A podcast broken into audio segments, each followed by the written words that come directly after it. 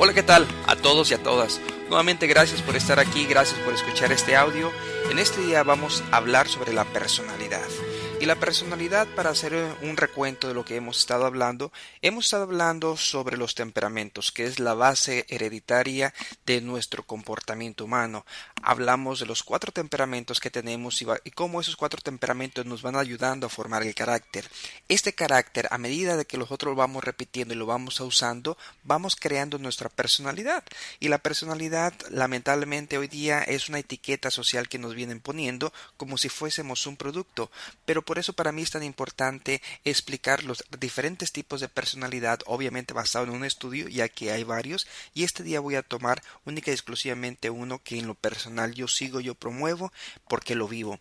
La personalidad es algo individual. ¿Y cómo se logra esto? Pues basado en la repetición, basado en los genes que nuestros padres nos dieron, basado en la manera en que nosotros reaccionamos a eso, basado en el temperamento, basado en esas características de nuestro temperamento y basado obviamente en los productos ambientales. A medida que formamos todo este paquete, pues vamos nosotros creciendo con ese tipo de personalidad que es eventualmente lo que nos caracteriza y nos define.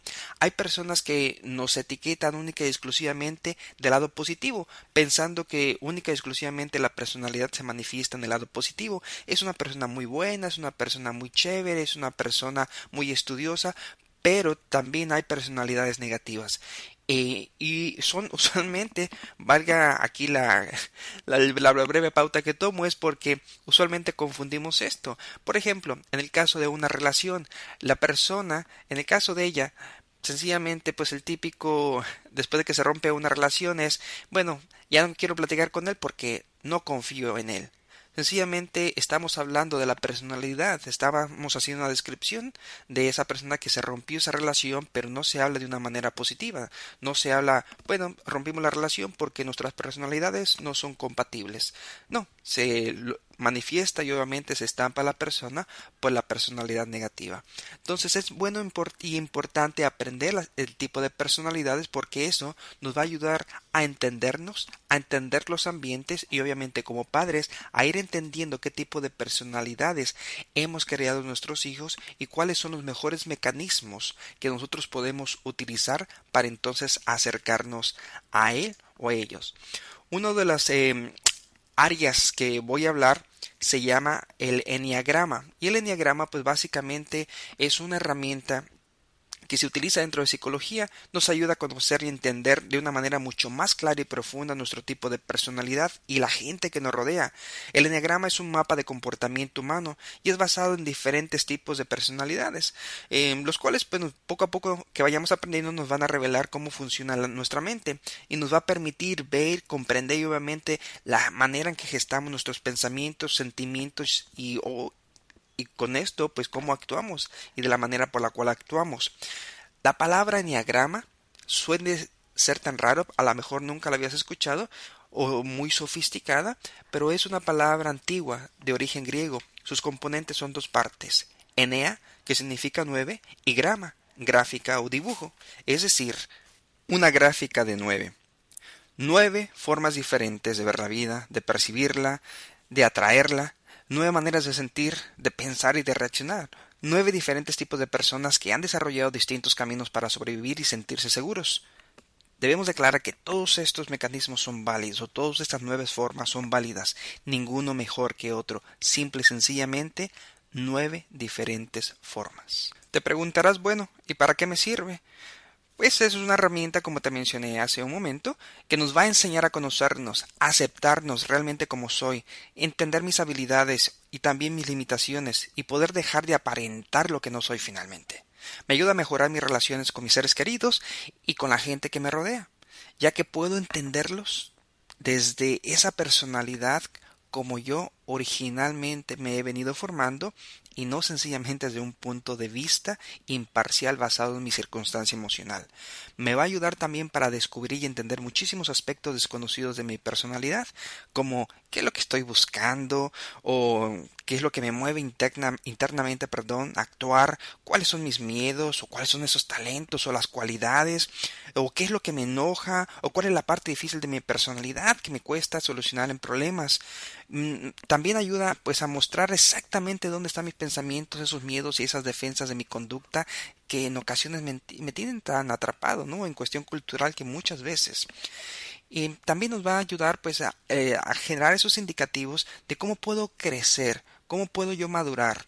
Al igual manera, cómo me alerta el no caer en ese deterioro de autodestrucción constante, ¿no? Por falta de motivación. también me ayuda y me va a señalar cómo percibo solo una parte de la realidad y aprender a conocer cómo la ven los otros, ¿no? Algo tan común hoy día. Y obviamente con esto vamos a entender que si yo me conozco, yo soy dueño de yo mismo. Y si yo soy dueño de yo mismo, entonces voy a evitar que mi personalidad me gobierne. Ahora, a medida que nosotros vamos entendiendo, pues también te has de preguntar si ya este paquete viene para ayudarme, ¿por qué y de dónde viene? ¿Es nuevo esto? ¿Nunca lo había escuchado? Mira, el enigma viene desde hace 2500 años antes de Cristo. Para conocer los orígenes, pues es importante distinguir una cosa, el símbolo del enneagrama, cuando tú entres y si quieres buscarlo en Google, pues el enneagrama vas a ver que es una estrella. Te voy a platicar brevemente de dónde proviene. El enneagrama em, es un estudio hoy día de las personalidades, pero el símbolo en sí tiene una antigüedad de más de 2500 años, desde antes de Cristo, perdón. Se, eh, comenzó sus orígenes 2500 años antes de Cristo. Y su origen en sí en sí es desconocido pero más sin embargo se cree que proviene del Medio Oriente. Este fue encontrado e introducido a Europa en, allá por el año de 1920 por un señor que se llamó George eh, y fue un maestro, un gran maestro de magnetismo, y era de origen armenio. Esa figura geométrica en forma de estrella la representaban siete leyes fundamentales del universo, movimiento y la evolución. La fusión del símbolo con el enneagrama, con el estudio de las personalidades tal como hoy lo conocemos actualmente, es mucho más reciente, y eso se, lo, se le atribuye al sudamericano Oscar Ichao, quien hace una contribución muy valiosa del enneagrama. En los años 50 eh, aproximadamente, se acomoda la estrella de Govdekv de los siete pecados capitales de la Iglesia Católica, la ira, el orgullo, la envidia, la avaricia, la gula, la lujuria y la pereza. Y se añade el miedo y se añade el engaño. Y esto da lugar a las nueve tendencias negativas de lo que hoy podemos considerar las, las personalidades negativas del ser humano. Otra de las contribuciones bien importantes es la interconexión de flechas que hay entre los tipos de personalidades. Cada personalidad se conecta eh, hacia dos puntos y éstas explican la manera en la que nos comportamos bajo situaciones de estrés o también de relajación. En los años 70, el famoso eh, psiquiatra y investigador Claudio Naranjo, discípulo de Chazo, hace una gran aportación al sistema, sintetiza todo ese conocimiento ancestral y lo traduce al lenguaje de la psicología moderna occidental. Y así es que se logra como lo que hoy podemos entender el enneagrama de manera mucho más simple, fácil y práctica. Ejemplo, el miedo lo relaciona a lo que hoy en psicología se le conoce como la paranoia, la gula con el narcismo, y así sucesivamente. Naranjo continuó enseñando el enneagrama en California y este se divulgó muy rápidamente entre los jesuitas por todo Estados Unidos y Europa. Hoy en día esta poderosa herramienta se conoce por todo el mundo y ha sido un proceso en diferentes campos, en el mundo laboral, en el terapéutico, relaciones públicas, comunicación, principalmente como instrumento de desarrollo personal. Interesante, ¿verdad? Si quieres saber más, pues te invito entonces a que aprendas de este em, nueva forma de vida, si lo, tú lo puedes considerar así, ya que es una herramienta en la cual tú vienes, comparas tus acciones y automáticamente vas a ir aprendiendo de cómo pueden eh, hacer tus reacciones y te va a ayudar a gestionar en tus actividades con otros seres humanos. Te invito a que participes más o en mi website juanantonioayala.com donde he subido mayor cantidad de información o que lo hagas de Google o lo googlees como hoy día se, pronuncia lamentablemente o erróneamente y el nombre es Enneagrama. Vamos a hablar rápidamente de las nuevas personalidades, que es algo súper importante. La primera personalidad que este diagrama nos enseña es el perfeccionista. Y una persona perfeccionista es una persona que tiene ética, íntegro, estricto. Ese tipo de personalidad no solamente nos va a ayudar a entender, sino a que nosotros entendamos a otras personas que, que son de este tipo de personalidad perfeccionista. Eh, tiene muchísimos eh, principios morales, ya que debido a eso es que se hace ético. Es una persona que su sistema lo basa en la verdad, la justicia. Son extremadamente importantes estos componentes. Usualmente son muy serios, exigentes, rígidos consigo mismos y obviamente con los demás. Rompe reglas y es inaudito.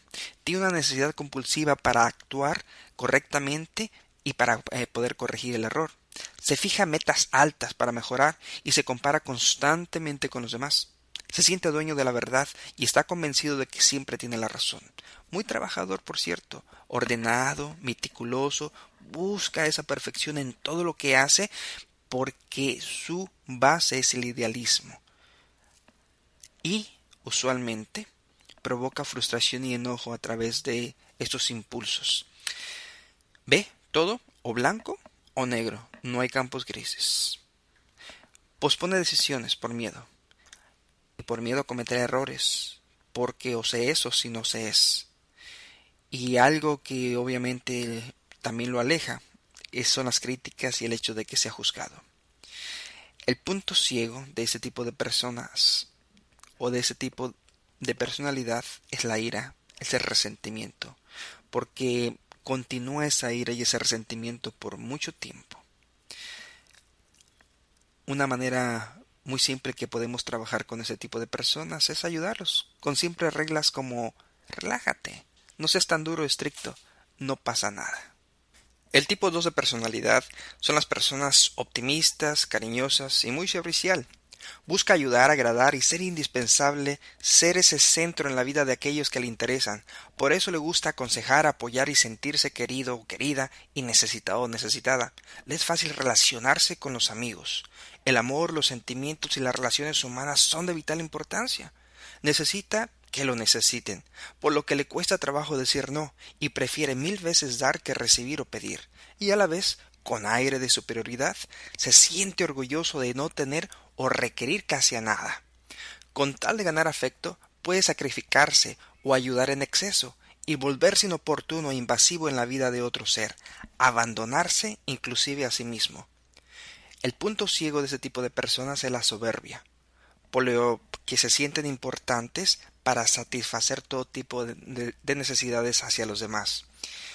Si escuchas de los demás decir no te metas, no me ayudes, déjame, yo puedo solo, es porque se están refiriendo a ti como el tipo 2 de persona. Ten cuidado si eres ese tipo de persona o si quieres ayudar o modificarte. Ahora vamos a hablar de la personalidad eh, número 3. El ejecutor, la persona que realiza y hace lo que se propone. Es una persona eficiente, es una persona competente, es una, segura, una persona seguro de sí mismo. Le resulta fácil motivar y convencer. Buscar admiración, éxito y prestigio, hablar mucho de sí. Es adicto al trabajo. Siempre está deprisa. Tiene mucha energía y con metas definidas a lograr. Es hábil y práctico para hacer muchas cosas a la vez. Sin embargo, tiende a descuidar los detalles. Es maestro de la actuación, usa diferentes máscaras para impresionar a los demás y lograr su aprobación. Con tal de ser mejor y llegar a la meta, congela sus sentimientos. Se vuelve frío y puede atropellar o pasar sobre otros sencillamente sin darse cuenta. Le, preocupa el que dirán. Y es por eso que le da mucha importancia a reflejar una imagen de ganador en su casa, en su ropa, en su coche siempre tienen que ser impecables. Recuerden, viven con máscaras. El punto ciego lamentablemente para ese tipo de personalidad es el autoengaño, ya que el mundo perfecto no se logra a través de máscaras. Hay que ser más positivo. Si escuchas esto que dicen la gente, calma, disfruta el momento, no todo es trabajo y éxito, es porque se están refiriendo a ti como el tipo de personalidad número 3. Ahora vamos a hablar para el tipo de personalidad número 4. Y este grupo de personalidades es el creativo, es el original, es romántico, pero también el temperamental. Es creativo, le gusta ser original y diferente a los demás. Posee una gran sensibilidad para crear belleza. Eso de ser eh, hipersensible, intuitivo, sincero y muy empático, pues hace y que genera esas emociones profundas y sentimientos hacia todo lo que lo rodea. Le gusta la naturaleza, la intensidad de la vida, sueña y fantasea con momentos románticos, su intensidad para sentir es superior a cualquiera.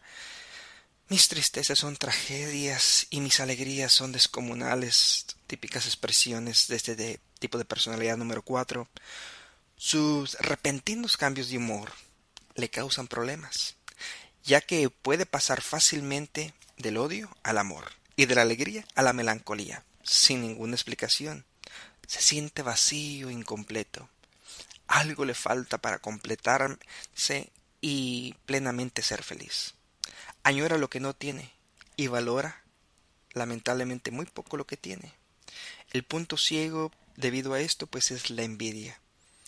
Y esto lo hace sentir y entrar en un sistema doloroso de sentimiento y carecia interna. Dice, algo me falta, que los demás tienen. Si escuchas decir de los demás, no exageres ni hagas drama, deja de ser tan intenso o intensa, es porque se están refiriendo a ti. Personalidad número 4. Ahora vamos a hablar de la personalidad número 5. Y la personalidad número 5 es el observador, el analítico, el objetivo, el solitario. El observador, el objetivo analítico, tiene una mente muy clara. Le apasiona el conocimiento y cuando le interesa algún tema se vuelve especialista. La mayoría del tiempo vive en su mente. Busca un espacio para estar solo, pues ahí se siente seguro. Se recarga de energía, investiga, crea, sintetiza, reflexiona y se divierte. A veces se siente diferente, que no encaja con los demás, pues es por lo que busca ser tan autosuficiente para no depender de la gente. Es coleccionista de cosas sofisticadas, hasta de cachivaches, ¿no? Tiende a retraerse o aislarse. Por eso que le cuesta trabajo relacionarse. Abrazar, expresar, tocar sentimientos, apapachar al otro. En ocasiones, desearía ser invisible y poder observar sin tener que participar o comprometerse. Su punto ciego, la avaricia ya que no desea compartir información con los demás, ni tiempo, ni cariño. Si escuchas que los demás dicen, aterriza, involúcrate, interésate, muestra sentimientos, es porque te están hablando a ti, personalidad número 5. Ahora vamos a hablar de la personalidad número 6, que es la responsable, la leal, la confiable, cauteloso. El responsable trabajador comprometido y leal es una persona que desea sentir seguridad y confianza. Es lo más importante para él o ella. Es por eso que le gusta saber de, en dónde está parado. No le gusta caminar sobre pantanos. Es escéptico. Cuestiona todo. No se la cree a la primera. Así que es muy cauteloso, muy precavido. Duda de la gente que no le es coherente con lo que predica con lo que dice y obviamente con lo que actúa. Enojado se vuelve muy defensivo y muy evasivo posteriormente de su propia vida. No comparte su vida una vez que cruzas esa línea. Le da miedo tomar decisiones importantes. Necesita el apoyo de alguien para hacerlo. Está muy consciente del peligro y es nervioso debido a esto. Le gusta planear y tener opciones de emergencia por si algo sale mal. Son las típicas personas de plan A, plan B, inclusive plan C, D y E. Y cuando se siente esa angustia esa necesidad, pues entonces se puede imaginar escenas catastróficas que le pueden experimentar como si fueran reales. Son soñadores muy utópicos, pero lamentablemente en el negativismo. La autoridad le crea conflicto.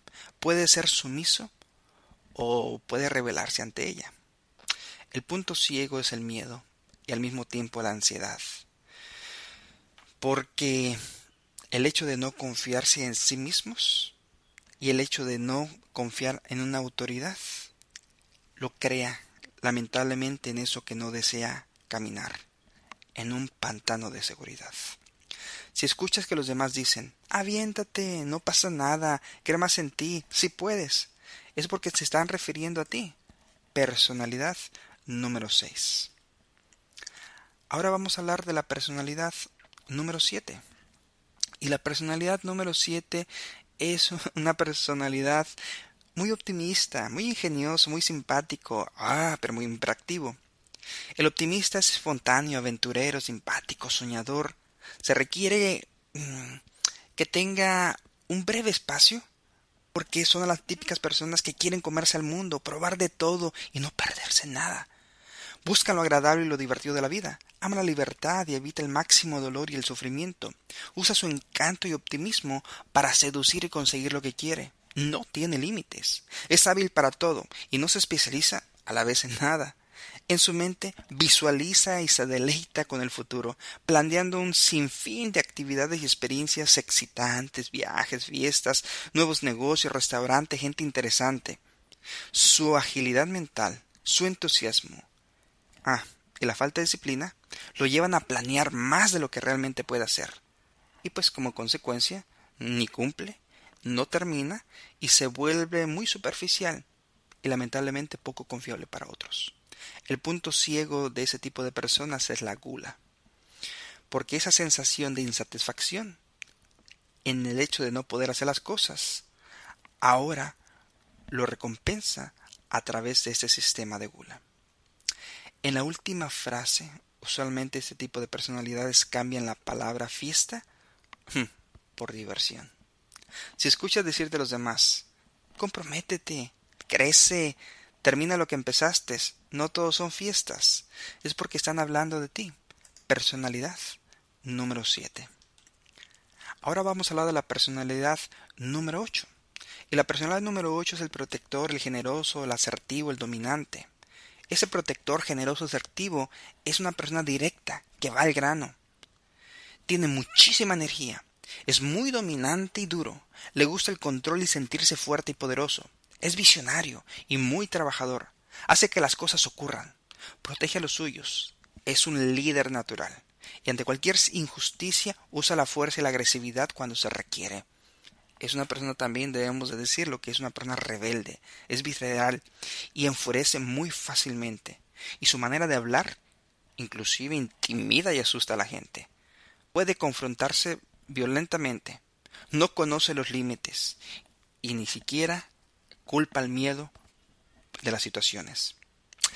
Encrudece la realidad, es intenso, es excesivo en todo. En la autoridad es más que notorio el reflejo de esa excesividad, ya que puede obedecer las reglas solo cuando lo beneficien, de lo contrario la rompe, inclusive la reclama. Le atrae la gente independiente y la gente que decida. La gente y desprecia, perdón, a esos tipos de personas muy débiles, a las personas inseguras y a las personas mediocres. El punto ciego de ese tipo de personas es la lujuria, debido a esa intensidad por satisfacer todo tipo de forma excesiva en sus necesidades tanto físicas, sensoriales y por lo tanto suele ir de compras, eh, comer, eh, le gusta la velocidad alta, el sexo continuo, un control que se convierte en descontrol causando lujuria. Si escuchas de los demás que dicen contrólate, ten tacto, no seas tan impulsivo y agresivo, es porque están hablando de ti. Personalidad número 8. Y por último, la personalidad número 9. Ese tipo de personalidad es el mediador, el tranquilo, el adaptable, ja, pero el distraído. Sí, ese mediador tranquilo adaptable es sencillo y muy requerido. Busca mantener la paz y la armonía en cualquier precio. Prefiere ceder con tal de evitar todo tipo de conflictos. Minimiza todo tipo de problemas o espera a que se resuelvan técnicamente ellos solos. Le gusta la comodidad, la rutina y vivir muy bien. Es muy positivo y complaciente. Por consecuencia, se olvida de sí mismos. Se deja llevar por los gustos y necesidades de los demás. Ellos van primero. Tiende a distraerse y a perder tiempo con esos tipos de temas triviales. y deja para el último momento tareas importantes que se pueden hacer hoy. Rara vez se enoja, pero cuando lo hace explota y se vuelve terco terca. Tomar decisiones, establecer prioridades, tener iniciativa no son su fuerte, por lo que prefiere dejarse llevar por la corriente. El punto ciego de ese tipo de personas, pues es la pereza, sí, la flojera.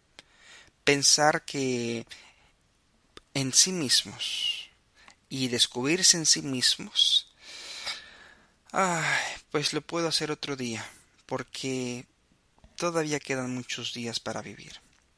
Si escuchas de las personas decir, ¡Ey, despierta! ¡Muévete!